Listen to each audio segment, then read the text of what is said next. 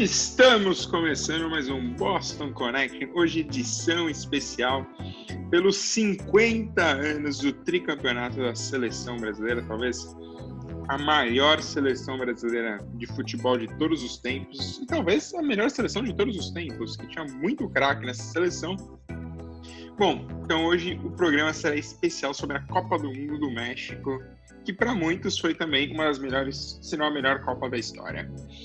Bom, eu sou o Fernando Oliveira e tenho aqui comigo Luiz Anversa, hoje com o seu belíssimo boné do Juventus da Moca, que não teve representante na Copa do Mundo, né, Luizão? Não teve. É, corre. Nunca vai ter, talvez. Não, nunca. E outra coisa, o Juventus está muito mal das pernas. O clube em si corre. A pandemia pode fechar o Juventus. Vamos ficar de olho. Mas é essa edição muito especial, falando dos 50 anos desse título histórico, o tricampeonato meu, minha análise, meu comentário inicial é como a seleção de 70, de uns anos para cá, começou a, a sofrer de, um pouquinho do revisionismo histórico, né? Principalmente o pessoal mais jovem, eu acho que não estão mais colocando essa seleção. Muita gente não está colocando essa seleção como a melhor de todos os tempos. Muita gente fala da seleção de 82, que rivalizaria com essa de 70. Então acho que o meu destaque inicial é que talvez seleção de CT, para mim, é a melhor de todos os tempos, sim. Não sei se da história da história da seleção aqui do Brasil, para mim é. Mas muita gente já não tem essa unanimidade, não. Rafael Santos, boa noite. Seu destaque inicial. Boa noite. Primeiro, a primeira coisa que eu quero falar é que não tem revisionismo aqui. A seleção de 1970 foi a melhor de todos os tempos do esporte em geral, não só do futebol. Nossa. Além de ter, além de ter o maior atleta do, o atleta do século, que é o Pelé, ainda tinha cinco camisas 10 escoltando a majestade do futebol. E, eu, e do destaque eu queria falar alguém que não é o Pelé, é um Jair que eu gosto muito, que é o Jair Ventura, o furacão da Copa. O último Jair dá muito orgulho. É, pro... Não, explica não. quem é o Jair é, Ventura, por favor. A nova geração vai achar que você tá louco, hein? é, o pai, é o pai do Jair Ventura, é o Jairzinho. Que ah, teve um dos então tá melhores tá desempenhos individuais e ficou conhecido como o furacão da Copa de 70. Não, é um furacão que fez história no Botafogo, obviamente, quase o filho também fez, mas é que o filho é bem mais fraco, né? Não, nem futebolisticamente falando, como técnico é bem mais fraco. Bom, e temos aqui por último Matheus Ribeiro com sua camisa da Verizon, obviamente, né, representando aí a firma, mandando um abraço aí pro pessoal da firma. E com a sua toquinha clássica, né, Matheus? Aproveitando que o frio chegou em São Paulo, que não chegou na verdade, mas ele tá aí com a sua toquinha clássica. Ah, tá calor, pra falar a verdade, hoje, não tá é, então. Tem isso. Mas, o, mas tá de touca.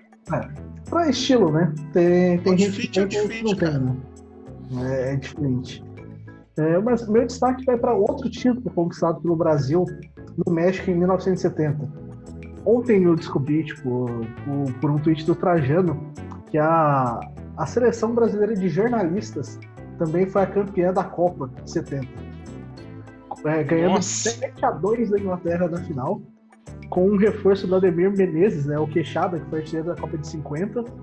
E a seleção tinha José Trajano, Juarez Soares, sim, o China. O China. É, também tinha Armando Nogueira e alguns nomes que eu confesso que eu não conheço. Tinha Januário de Oliveira também, e tinha um glorioso japonês chamado Hideki Takezawa.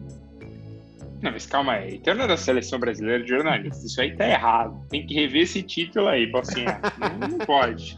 Naturalizado. Assim, Foi contra a Inglaterra, tá valendo. É. Bom, então vamos aqui só passando né, a seleção brasileira que teve seis vitórias na Copa do Mundo, né? Foram seis jogos. Fase de grupos, o Brasil ganhou de 4 a 1 da Tchecoslováquia, ganhou da Inglaterra de 1 a 0 e ganhou da Romênia de 3 a 2. Nas quartas de final, 4 a 2 no Peru, na semifinal 3 a 1 no Uruguai e na final 4 a 1 na Itália com um show da seleção, talvez um dos gols mais bonitos é, coletivos, os gols mais coletivos mais bonitos contra a Itália, né? O gol do Carlos Alberto Capita. E a seleção da final era Félix do Fluminense, Carlos Alberto do Santos, Brito do Flamengo, Piazza do Cruzeiro, Everaldo do Grêmio, Pelé, obviamente, do Santos, Clodoaldo também do Santos, Gerson, que na época estava no São Paulo, Rivelino do Corinthians, Tostão do Cruzeiro e Jairzinho do Botafogo. Bom, mas já que a gente já falou um pouquinho aqui desse começo né, da seleção, da campanha, Rafa, queria que você falasse um pouquinho de outra coisa. E sempre se falou muito da música pra frente Brasil, Rafa. E, o revisionismo nessa música pode acontecer? Cara, tem gente que cita com orgulho essa música, né? Na verdade, o revisionismo já aconteceu. Era o, o hino Pacheco da época, e, e o que era grandioso nessa seleção é que, mesmo vivendo em plena ditadura militar, o brasileiro ele não resistia ao futebol praticado por ela, né? Mesmo que era contra a ditadura, não se furtava de torcer pela seleção. Pelo jogo em si, a seleção foi apesar da ditadura, a seleção conseguiu unir o país. É, acho que a ditadura tentou aproveitar bastante né, o fato da seleção ter, por exemplo, o Pelé. O Brasil vir aí de, apesar de 66, mas o Brasil vinha de duas, dois títulos mundiais, eu falar duas finais, não, dois títulos mundiais. E chegou na Copa do Mundo como uma das favoritas, apesar de 66. E, e, a seleção, assim, não sei, é, se muito se fala da ditadura, o Riverino mesmo deu uma entrevista esses dias falando que, a, que o presidente ligava para a seleção às vezes, mas ligava como torcedor, não como como como cobrando como presidente da república. Agora até esqueci o nome do presidente. Da Médici. Era o Médici mesmo, né? Eu tava na dúvida se era ele, eu não queria falar para não, pra não arriscar. É, o pior de todos os do, do regime militar aqui no Brasil, sem dúvida, foi, foi o Médici. Só entrando um pouquinho, é, também teve um fato que ficou muito marcante da seleção, foi a mudança técnica, né? Vamos lembrar que era o João Saldanha, famoso João Sem Medo, que era o técnico da seleção, e todo mundo sabe das ligações do João Saldanha, ligações históricas até com a esquerda, e, e isso nunca foi bem digerido, ainda mais pelo Médici, né? Então teve uma, uma pressão forte para a mudança do comando técnico e aí veio outro nome histórico que é o nosso querido velho Lobo Zagallo que fez algumas mudanças sim pontuais no time. Muita gente fala que o Zagallo é, não, não, fez pegou o time pronto. É, pegou o time pronto pegou o time quase pronto, mas ele fez algumas mudanças importantes que deu também uma outra cara para essa seleção histórica. É, falaram, assim falava muito do. O, o, técnico pegou o esqueleto pronto. Olha, o Matheus está usando termos muito bons. Esqueleto pronto.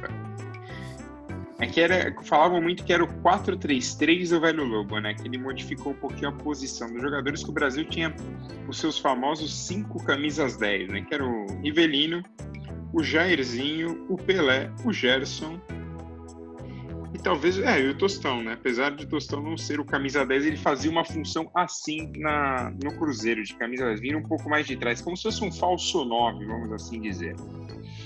Todos Bom, esses jogadores tem, tem potencial para ser o melhor do, de uma Copa. Aí você viu o tamanho da seleção de 70. E agora eu queria entender, então, Luizão, por que você diz que tem revisionismo histórico nessa seleção? Fale, não, fale um pouco mais sobre. Discorra. Não, é só você ver. É tudo bem que a gente está falando de um. de um debate esportivo hoje que é muito mais pessoal quer trazer muito mais polêmica do que fatos e dados mesmo. Mas muitas dessas mesas redondas que a gente acompanha, ainda mais nessa época de coronavírus, que está todo mundo isolado, é, semanalmente a gente vê essas discussões que não levam a lugar nenhum.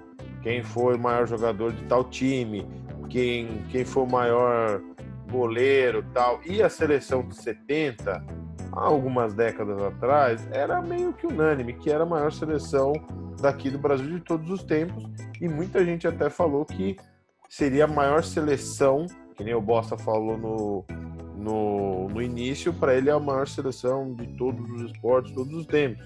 É, mas muita gente, passar dos anos, passou a ver outras questões, questões táticas e não sei o que lá. E, e se você for analisar friamente, talvez a defesa dessa seleção não fosse tão boa assim. Não tem nomes que impressionam, tirando, claro, o Carlos Alberto, que é um monstro. O Félix não era um goleiro assim espetacular. A zaga eu acho que era o ponto mais fraco. Então, é, é claro que vocês falaram do meio campo para frente, é talvez o maior conjunto de todos os tempos. Mas o que o pessoal talvez venha falando ultimamente é que não seja uma seleção tão equilibrada assim. Eu acho engraçado que as, as pessoas é, falam de evolução de, do jogo, de dificuldade do jogo, é, só vale contra a, a, seleção de 70 no comparativo. Ninguém imagina como seria o Pelé, o Jairzinho Tostão, um fisiologista bom, com chuteira boa, com gramado decente. Eu acho que eles fazem isso, Bosta, exatamente porque a seleção de 70 ninguém fazia críticas a ela. Por isso que eles estão fazendo isso, né? Mas precisa criticar? Esse é o grande ponto.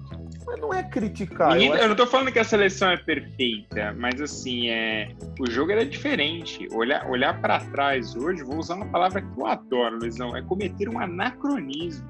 Ah, essa palavra sempre Entendeu? cai bem, né?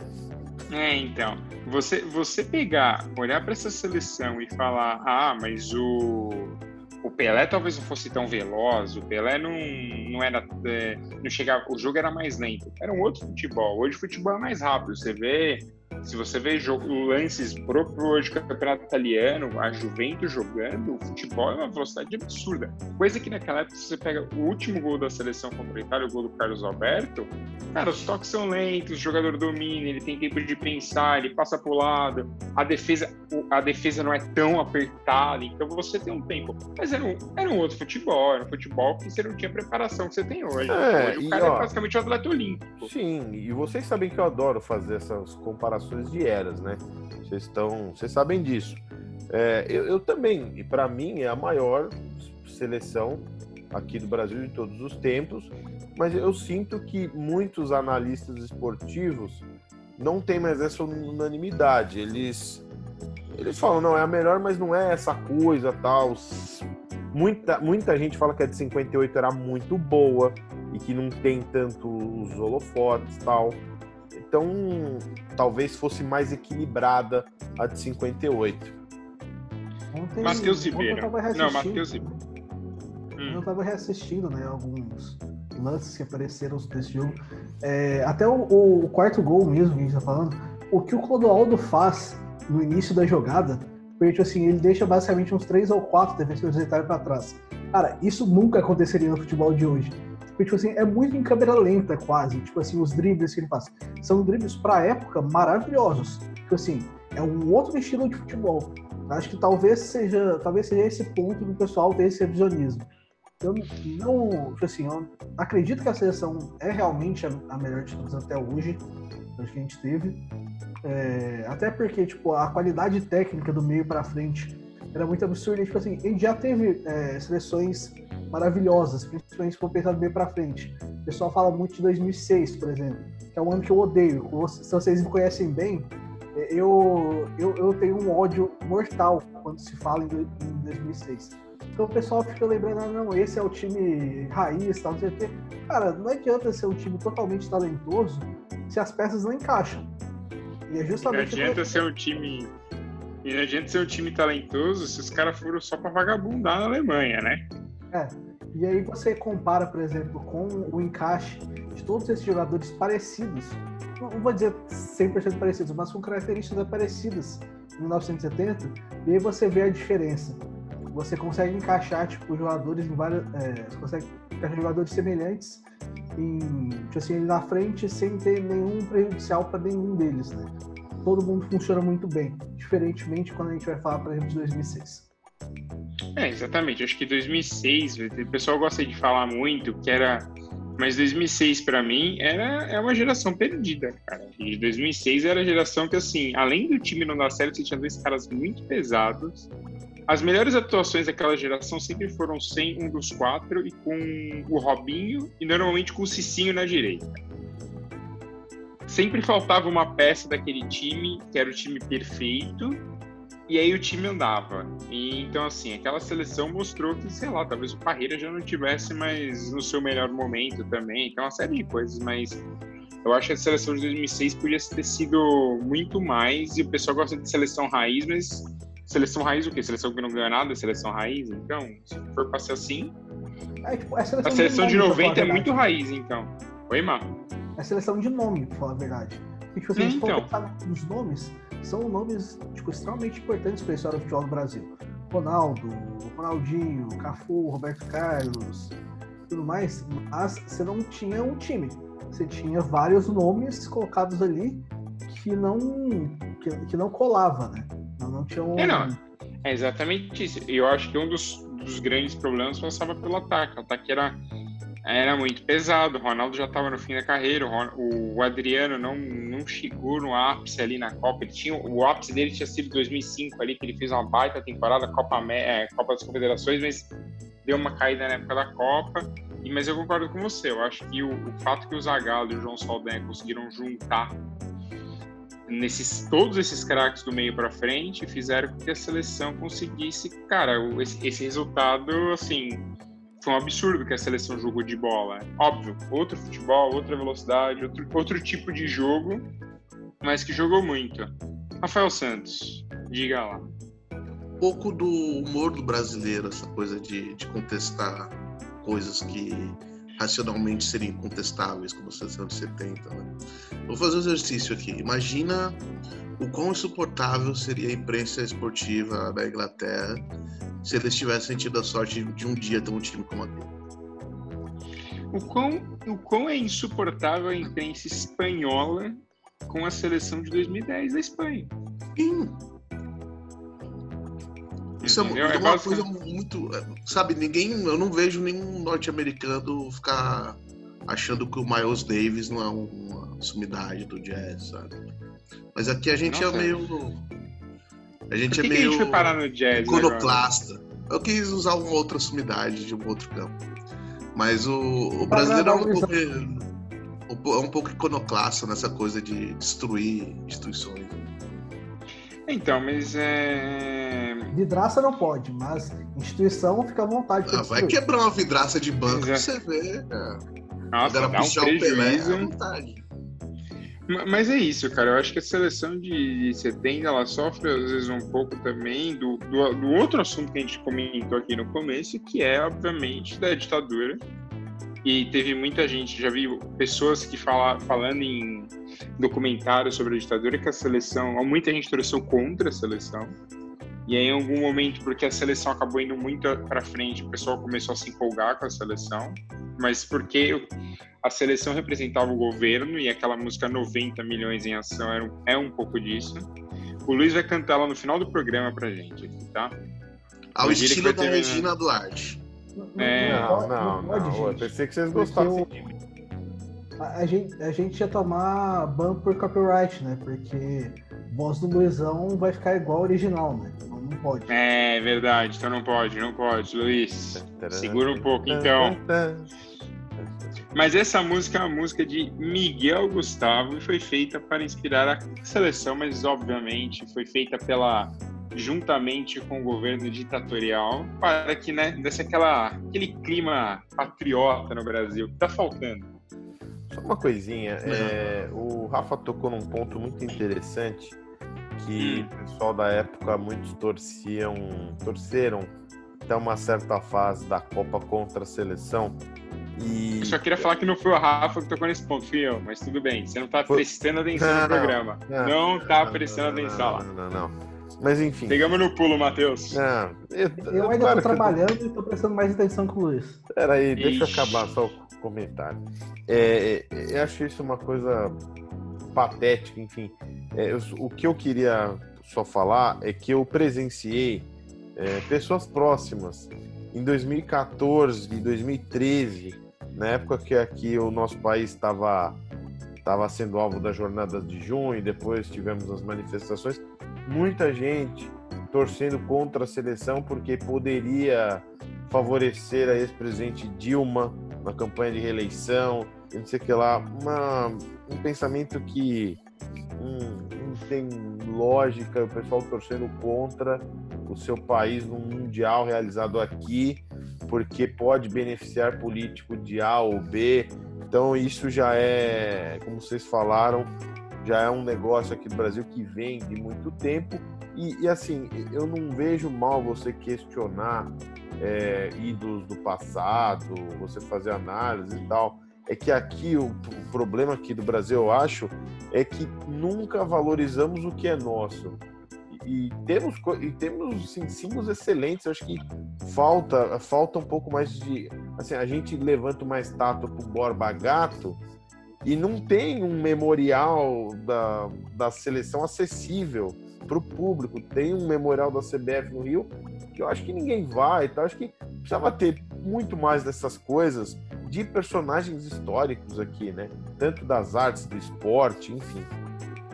É, o, a CBF fez uma ação legal, por exemplo, você falou da CBF, e ela mandou para todos os que estão vivos, eu acho que para as famílias de alguns que já morreram também, uma réplica da Julie Zimmer, que a gente vai falar mais dela para frente, né? Que é o, o, ponto final dessa geração de 70, mas a, a Jules Rimet foi foi dada aí de novo para todos os jogadores, né? Todos eles receberam a réplica da taça, mas mas Luiz, eu acho que, sei lá, eu acho que a gente vai sempre ter pessoas que vão torcer contra, independente do do momento. Eu conheço pessoas que torcem para outras seleções assim, loucamente. E, cara, em 70 eu vou dizer que eu te entendo algumas pessoas torcerem contra, porque a seleção era usada pelo governo. E era um governo de, de, de ditadura. Eu, eu entendo as pessoas. Eu, eu não entendo o cara em 2014 só porque não é o político preferido dele, ele tá contra. Mas quando você vê o governo usando aquilo e, e, do jeito que a ditadura usava, eu não sou contra, não. Mas eu torceria pela seleção porque não, eu sou. Eu, vocês me conhecem, eu não sou muito fã de seleção. Não, assim, não gosto. Você é fã do Arsenal e do Davi Luiz, né? Pelo amor de Deus, pô. Eu vou sair desse programa. Mas é. Eu não, assim, não, Olha o bullying aí. Não vejo graça. Assim, eu não, não acompanho eu acompanho, mas não tenho uma ligação com a seleção, que nem muita gente tem tal. Nunca tive, vocês me conhecem.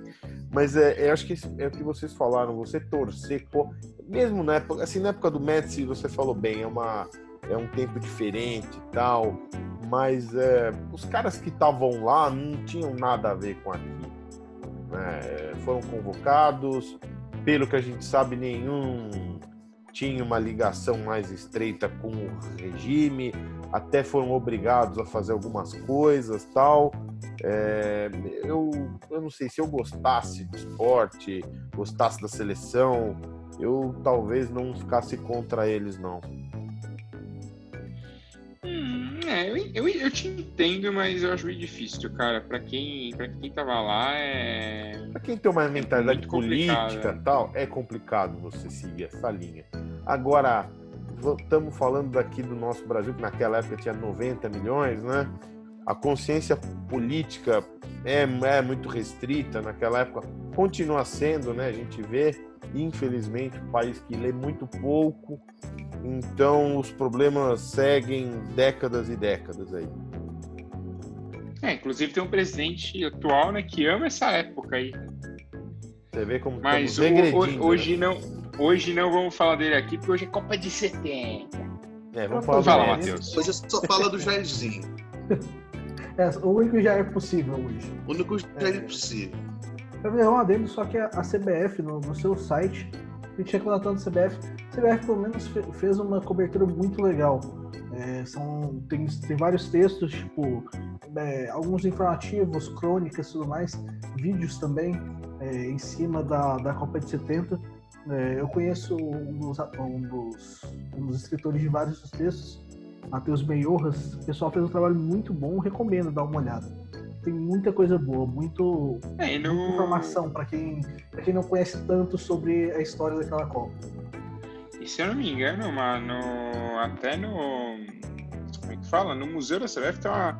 Eles fizeram uma estátua recentemente, acho que talvez uns dois anos, do do Pelé bem bonita, assim, uma estátua. O Pelé foi na inauguração da estátua, então assim, acho que aos pouquinhos o que a seleção, o que o Luiz falou, a seleção tá chegando ali no que a gente consegue entender um pouco. Mas, mas óbvio que falta muito. E Luiz, é isso que eu falou da história, acho que falta para muita coisa. Não é só para não é só porque você falou do do não é só porque você falou de tipo de da história do futebol, é para tudo. Eu acho que é é para tudo, entendeu? E eu tenho a impressão que apesar do arcabouço todo que o, que o Luiz falou, era muito mais fácil você se identificar com a seleção naquela época do que hoje em dia, por exemplo. E não necessariamente por culpa da CBF, dos jogadores, de nada.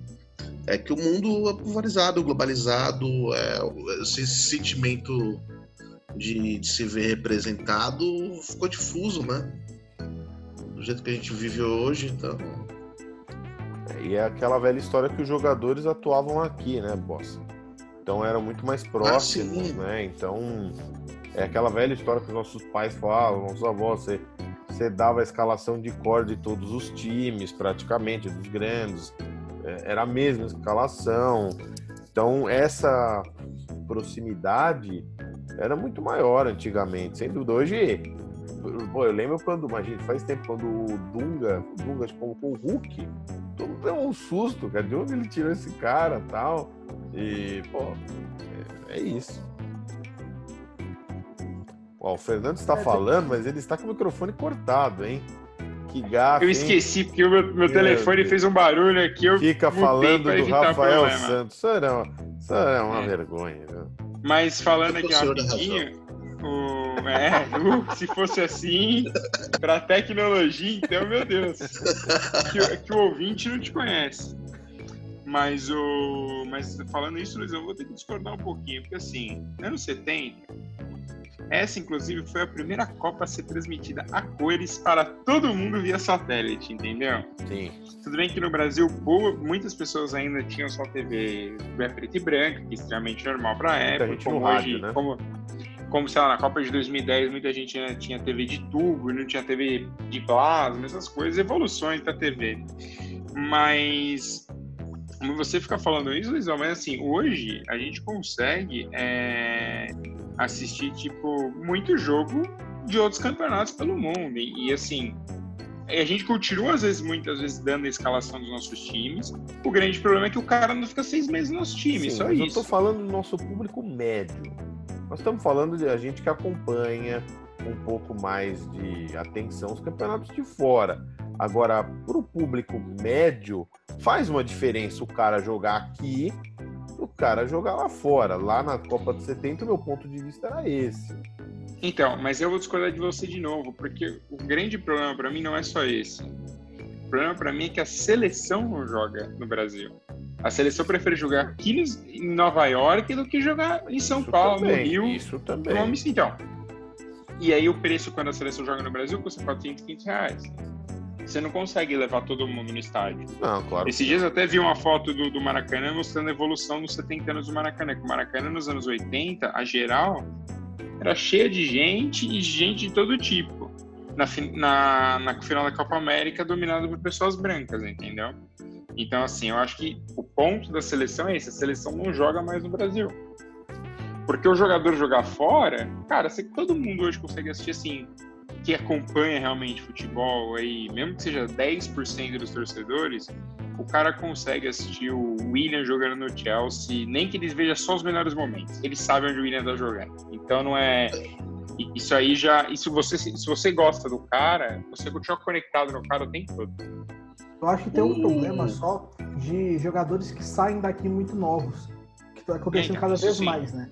Por exemplo, é, é que nem o Luiz, o Luiz chegou a citar, do, do Hulk. É, tem o caso do Davi Luiz, por exemplo. Antes do, desses jogadores aparecerem na seleção, são jogadores que a maioria do pessoal não fazia a mínima ideia que existiam. Porque, o Davi exemplo, Luiz eu queria continuar aqui não sabendo que ele existe. o Davi Luiz saiu do Vitória direto para o Benfica. É, por mais que o Vitória tenha um, tenha um público grande no Nordeste, não é tanta gente por aqui, né? Tipo, no, no Sul, no Sudeste, que, que acompanha.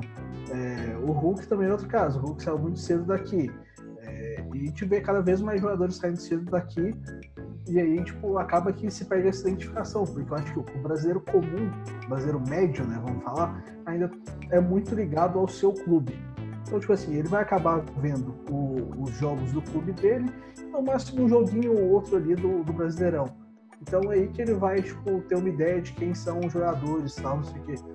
Então, tipo, fica meio difícil nesse caso para ter uma identificação. Isso Estamos de total acordo, Matheusinho. Isso aí, com certeza. Mas só acho que é isso. Tipo, hoje a gente ainda consegue ter mais acesso. Nos anos 70 era, era um mundo realmente muito separado. Hoje é uma coisa mais, mais próxima. Fala, Rafa. Tudo isso que vocês falaram mostra uma coisa que eu, vocês estavam falando, eu me dei conta. De como a cultura do futebol ela empobreceu no Brasil. E isso necessariamente não tem muito a ver com o acesso de ver o jogo em si ou não. É, mas se a gente for olhar os dados, a maioria dos brasileiros não tem um time do coração hoje em dia. É... está caindo, né? Tenho dúvidas, tenho o dúvidas. Não, o número, número está caindo. A popularidade aqui do Mas, esporte está caindo. Conforme a pesquisa da Datafolha, a maioria das pessoas que não tem um time é maioria. E, e, eu, quando eu falo que, a cultura foi empobrecida, tem um pouco a ver também com, com essa coisa do, do imaginário, né? Nem todo mundo tinha acesso, por exemplo, a ver o Pelé jogar, mas na cultura popular, se a gente for levar em conta, acho que umas 500 mil pessoas viram gol do Pelé na Rua Javari, por exemplo. Vou pegar que o Luiz tá com um boné Grande goleiro mão de onça. É, o, outros 800 mil brasileiros é. viram o milésimo gol do Pelé. Isso se perdeu é, um pouco, essa, é, esse entorno. É, a rua Javari, que hoje cabe 4 mil pessoas, naquela época cabia 150 mil. Só o Milton Neves e outros 59.999 pessoas viram aquele gol. Tava a Moca, o Tatuapé e o Belém inteiro na época vendo. Hum, o pessoal, a, a, as, as fábricas que tinham lá na época pararam para ver esse gol, mas eu acho que faço. Eu concordo até com você nisso, Rafa, mas é isso. Eu acho que cada vez mais a gente vai, aos pouquinhos, a gente vai se afastar um pouco dessa. Como eu posso falar assim? Talvez essa loucura aí que a gente tem de. pelo futebol no Brasil. Talvez a gente se afaste um pouco, até pelo. sei lá, às vezes o, o esporte um pouco muda e eu acho que o brasileiro no fundo, no fundo, eu sei que o Mateuzinho vai de concordar comigo. O brasileiro gosta de ganhar. O brasileiro não gosta de esporte. Ele gosta que ganhe. Enquanto o Brasil for o maior time de Copas do Mundo, eu vou até usar o termo certo, masculinas, né? Porque se a gente somar os dois, a Alemanha já tem seis.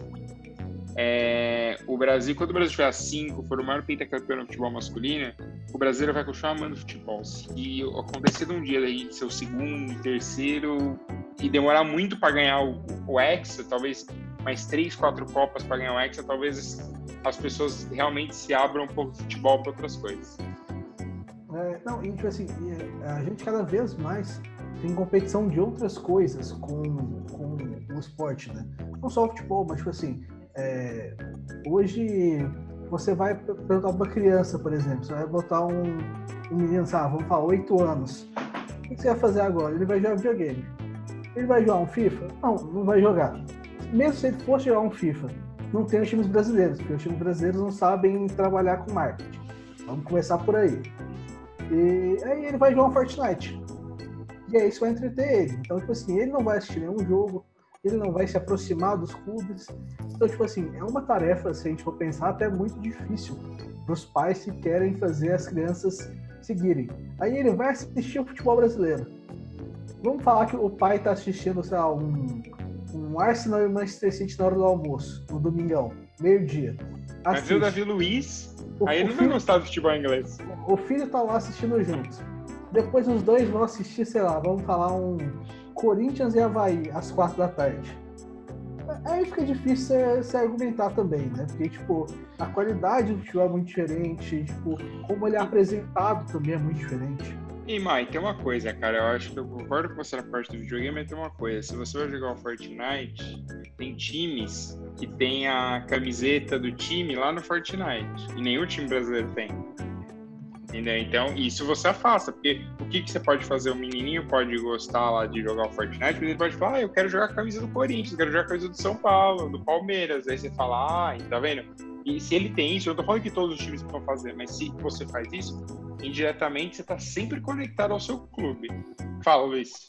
É, vocês fizeram, assim, uma análise perfeita do, do que está acontecendo. Eu acho que é, tudo isso aliado aos desempenhos ruins da seleção nos últimos anos, é, em Copas principalmente, aquele futebol que não empolga.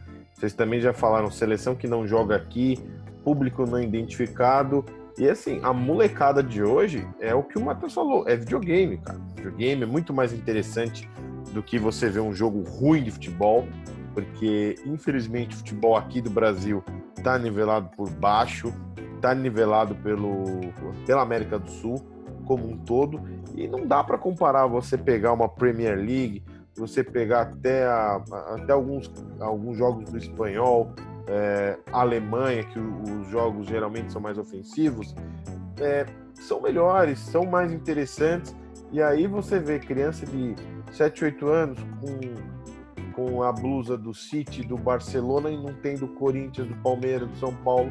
Não tem, cara. Não tem. E os pais, muitas vezes também, às vezes nem ligam muito pro esporte e tal. Então nem aí, deixa. Ah, meu filho torce, sei lá, tal. Fica só no videogame. E aí a nossa cultura do país, do país, do país aqui do, do futebol, que tanto foi difundida nos últimos anos, vai se acabando aos poucos. Mas aí eu tenho que falar uma coisa, Lisão. Pra mim nunca existiu essa história de país de futebol. O Brasil Concordo nunca foi com o país você. de futebol. Concordo o Brasil, com você. porque assim, a literatura esportiva no Brasil de futebol ela é ruim. É, o, nosso, o que o Matheus falou do marketing, ele é péssimo. A venda de qualquer produto dos clubes, é, ela é ridícula. Em, se não me engano, nos anos 2000, tinha uma jaqueta do São Paulo, uma jaqueta de frio do São Paulo. E, cara, eu fui achar numa loja na Matheus Gru, que era uma loja desse tamanho, que vendia coisas do São Paulo, porque a dona da loja era São Paulina e ela comprava as coisas direto de um conselheiro do clube e revendia na loja. Cara, a gente tá Nunca falando de você tem 20 anos atrás. Só que se você faz qualquer viagem, qualquer pessoa que já tenha vindo, por exemplo, para Nova York, você vai lá na Quinta Avenida, tem uma NBA Store, vende camisa de todos os clubes.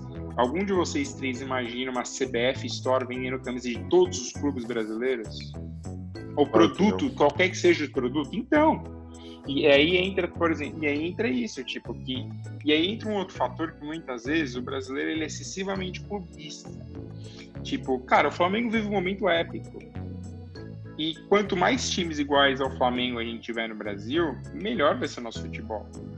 Porque aí a gente vai conseguir, tipo, falar pro Gabigol, não vai embora, Gabigol, fica aqui que você vai ganhar dinheiro.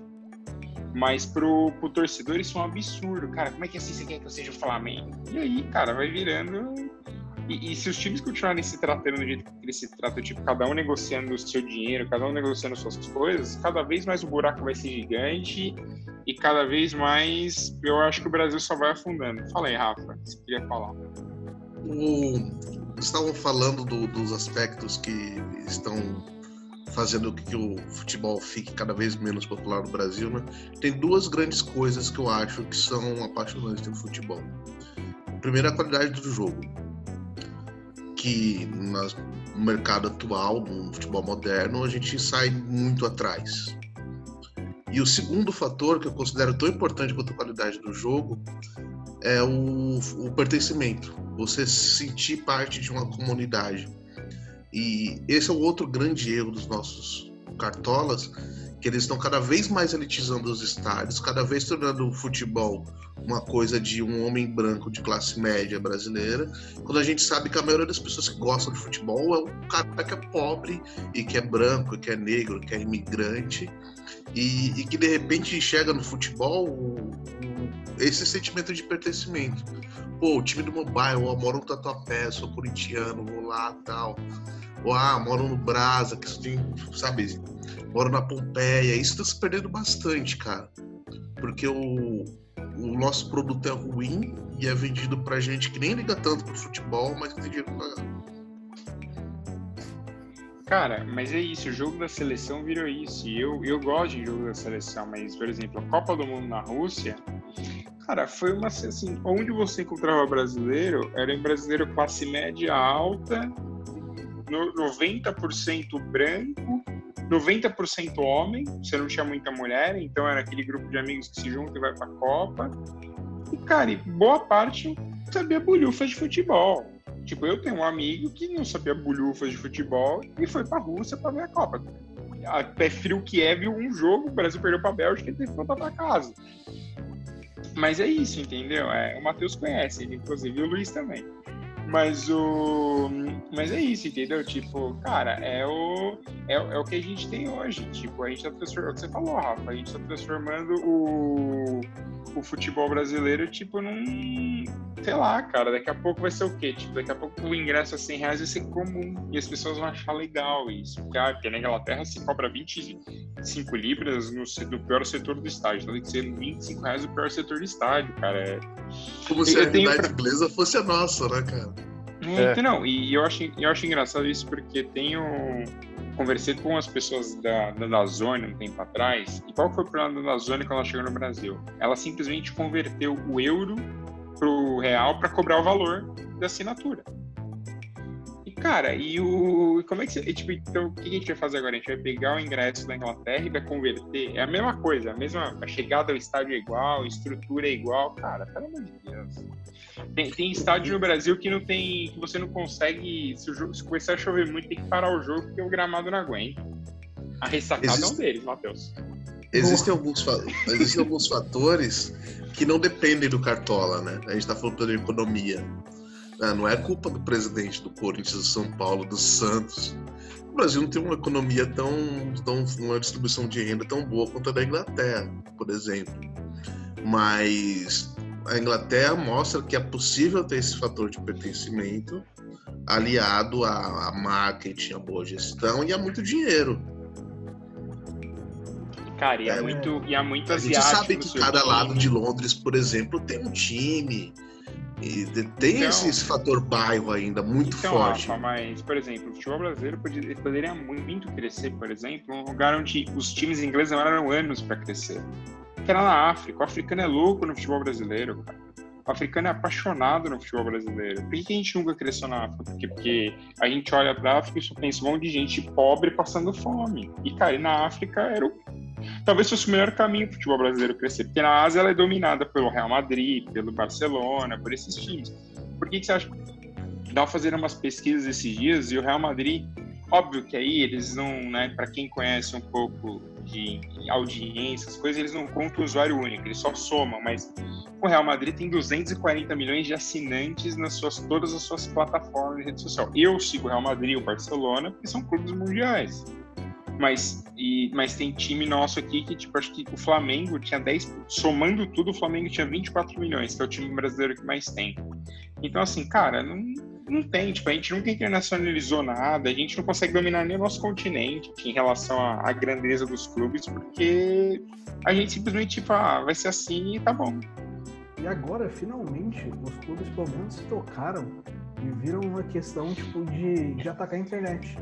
Cada vez mais clubes têm feito, tipo, conteúdo pra internet, conteúdo para tipo canal de YouTube, para Twitter.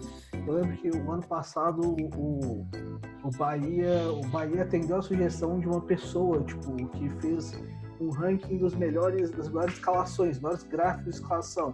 O Bahia foi lá, viu, tipo assim, viu que estava faltando algumas informações importantes, foi lá, revisou o gráfico e passou a usar esse gráfico. O gráfico Bahia usa até hoje, inclusive.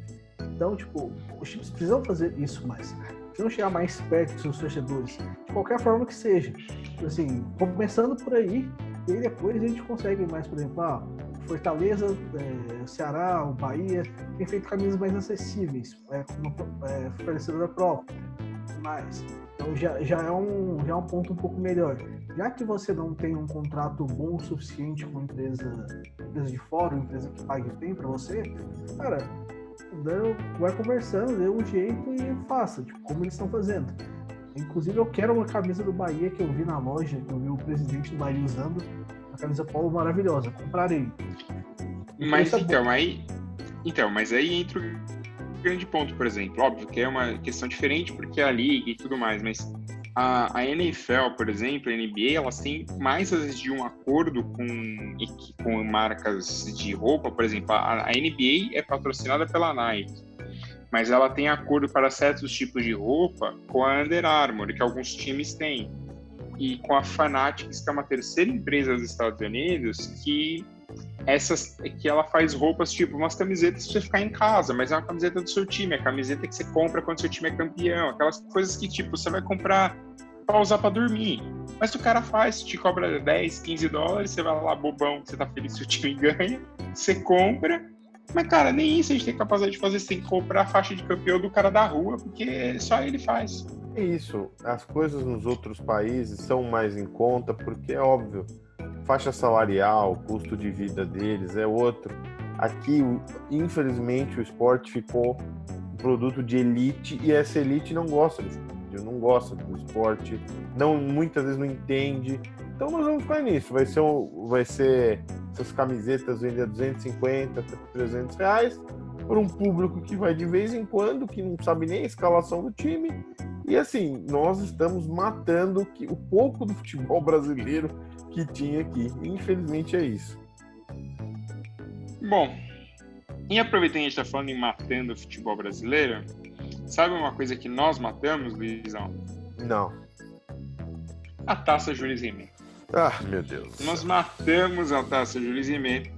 É, 13 anos depois do título, o Brasil ganhou. Ela tinha 35 centímetros, com as, o, as plaquinhas dos campeões de 30 a 70. Lembrando que na época, se você ganhasse três vezes a taça, você ficava com ela.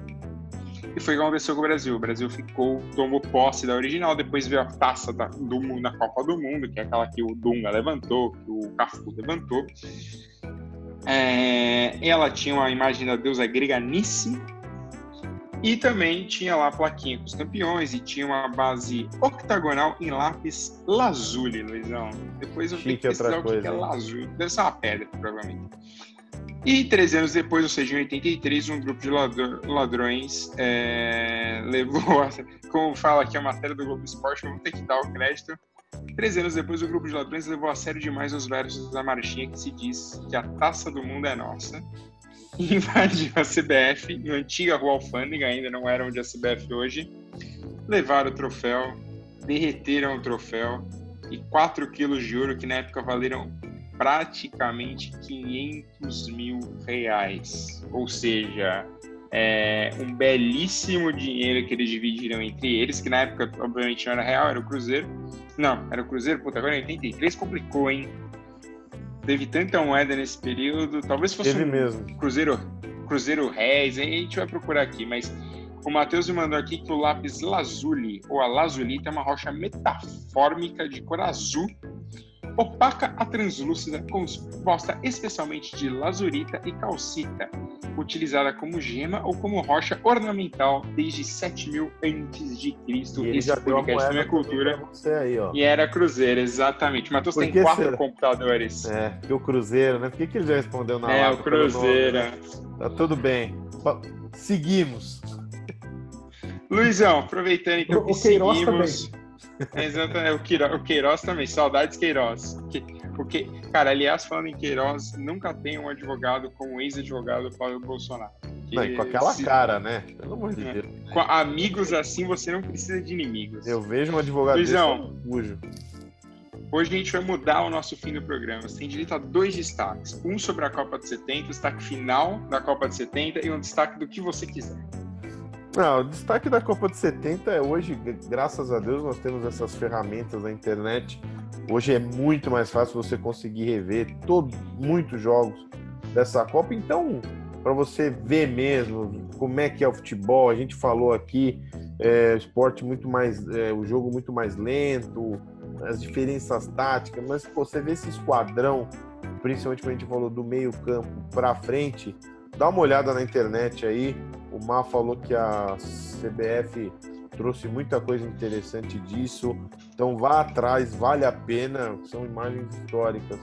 E o outro meu destaque é uma, uma dica cultural aqui que eu acabei nessa segunda-feira, uma série Livro croata. do Queiroz? Não, pelo amor de Deus. Uma série croata da Netflix chama O Jornal. Muito interessante, viu? muitas situações de corrupção, que eu tava parecendo que estava no Brasil de 2020, mas não, estava na Croácia de 2018. Dá uma olhada, vocês podem tomar um susto inicial pela, pela língua, né? Que é, é totalmente fora de, de dos nossos, é, nossos ouvidos, né? Muito diferente do que a gente está acostumado a ouvir, mas vale muito a pena. Está na Netflix, O Jornal. Rafael Santos, seus, seus dois destaques finais, Copa de 70 e o que você quiser. O destaque final, o primeiro vai, é, é, do Pelé, que chegou no, no, seu esplendor na Copa de 70. Ele já era o maior de todos os tempos e na Copa de 70 ele voou. E, e ele é uma das figuras que mais sofre com o revisionismo histórico aqui. Tem muita gente que não tem a menor ideia do que foi o Pelé e se mete a falar sobre o Pelé. Sabe quem são essas pessoas, Rafael? São os famosos Enzo. Porque eles só viram Cristiano Ronaldo e Messi, e eles nunca foram no YouTube e procuraram assim, Edson Arantes do Nascimento.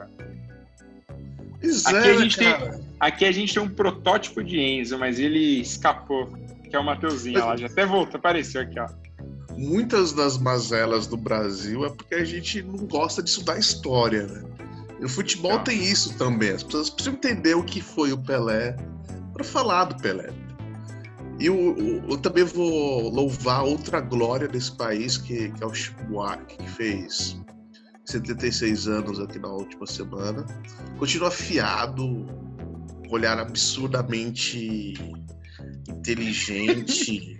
Achei que você falou que o olhar dele era bonito. É, também, também.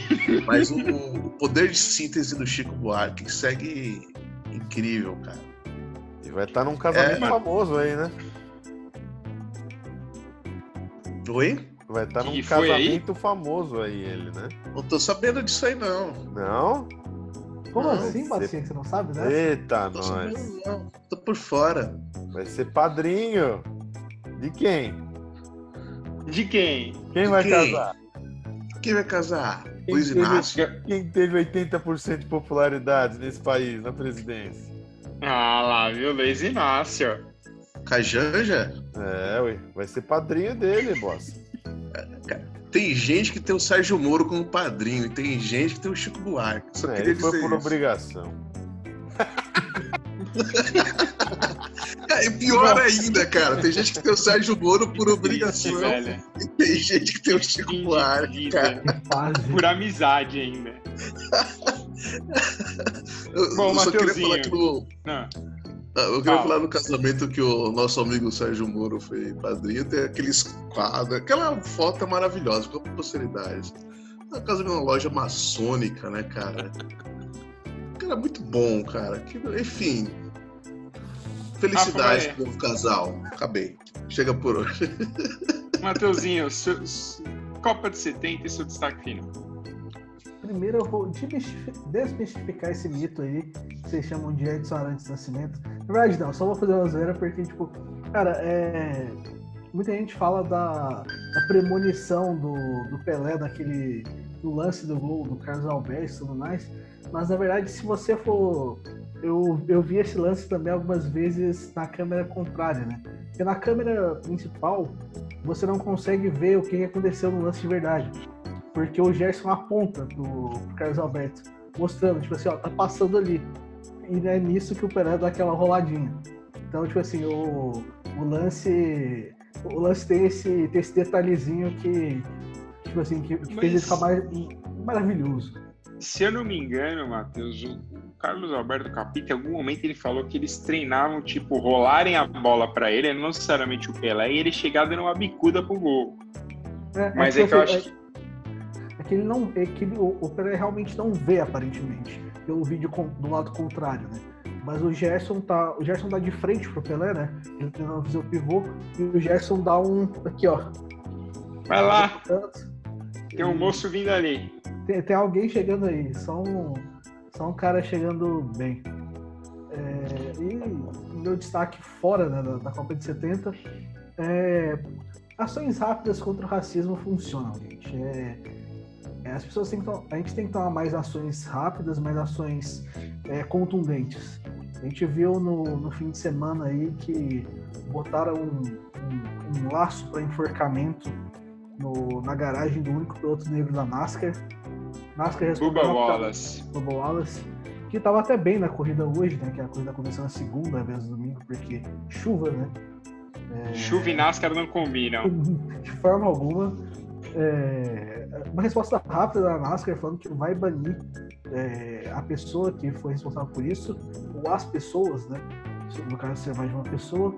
E hoje a gente também viu, né, na segunda-feira, é, um, avião passando por cima do Etihad Stadium, cidade de Manchester City, é, com uma frase All Lives Matter. É, da... Não era White Lives Matter, mano? Era, era White Lives Matter, tá certo. É. Então, várias, porque várias pessoas falam também essa All Lives Matter e Não, uma confusão. E, e aí, juntando, tem a terceira faixa do final de semana, que é de um avião que passou ontem na corrida da NASCAR com a bandeira dos confederados. É, Também escre escre escrevendo que a NASCAR deveria ser perder o seu investimento governamental. A NASCAR é uma empresa que dá pouco dinheiro nos é. Estados Unidos, então ela precisava perder o, o dinheiro do investimento. Só para fechar Bom, esse ponto do, do, do da faixa né, do, da Inglaterra, muito bom o Ben Neal, capitão do Burley, que tipo assim, a torcida, parte da torcida colocou a faixa, e o Ben Neal, logo depois do jogo, ao invés de falar sobre o que aconteceu, também né, levou um 5 a 0 né, né, uma coisa muito agradável de se falar, ele mesmo assumiu e falou assim, ó, não, não é legal o que aconteceu, a gente está envergonhado, eu, jogadores, comissão técnica, todo o clube e tudo mais. E é bom ver ele chamando a responsabilidade, tipo, pedindo mudança também. Assim como tem acontecido na NASCAR. Mas fiquei um, fiquei uma reflexão pra gente, para mais ações. Bom, e meu lado eu tenho dois, dois destaques rápidos. Fernando Solera, saudoso Fernando Solera, esteve na Globo ontem no especial do, dos 70 anos da Copa. Ele gravou, ele fez uma narração especial, ele o Galvão, com comentários de Emerson Leão. Mas foi legal ver o Solera narrando. O Solera, que tem uma característica muito engraçada, ele, ele demora uns dois segundos que o gol sai. E eu achava que, e eu confesso que eu achava que porque o Solera estava ficando velho ele fazer isso, mas não peguei narrações antigas do Solera e ele tem uns dois segundos, ele espera, para e ele começa a... Que assim é uma coisa espetacular do Solera. E outra é o grande tour do coronavírus no tênis. Queria mandar aqui meu abraço, meus parabéns para Novak Djokovic. Novak. Teve uma ideia. É, o Novakovic que teve uma ótima ideia, fazer um torneio de tênis com público, com pessoas, com abraços, com partidas de basquete, com partidas de tênis, com baladinhas, com, com almoço, com muita, muita, muita festa, muita alegria entre os tenistas. E até o momento, Dimitrov, Borna Koric e o.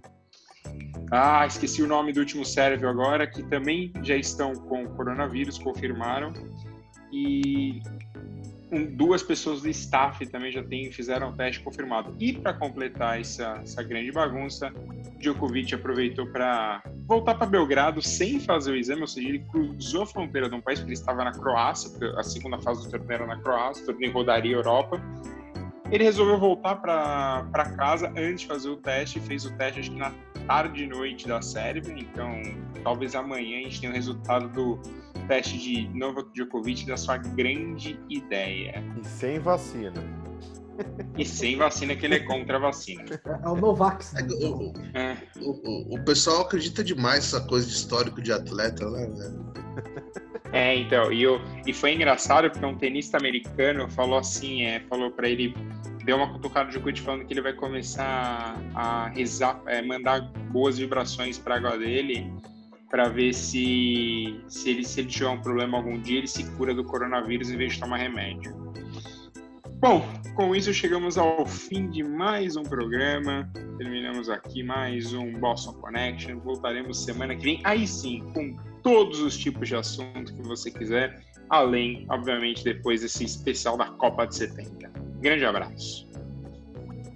Grande abraço.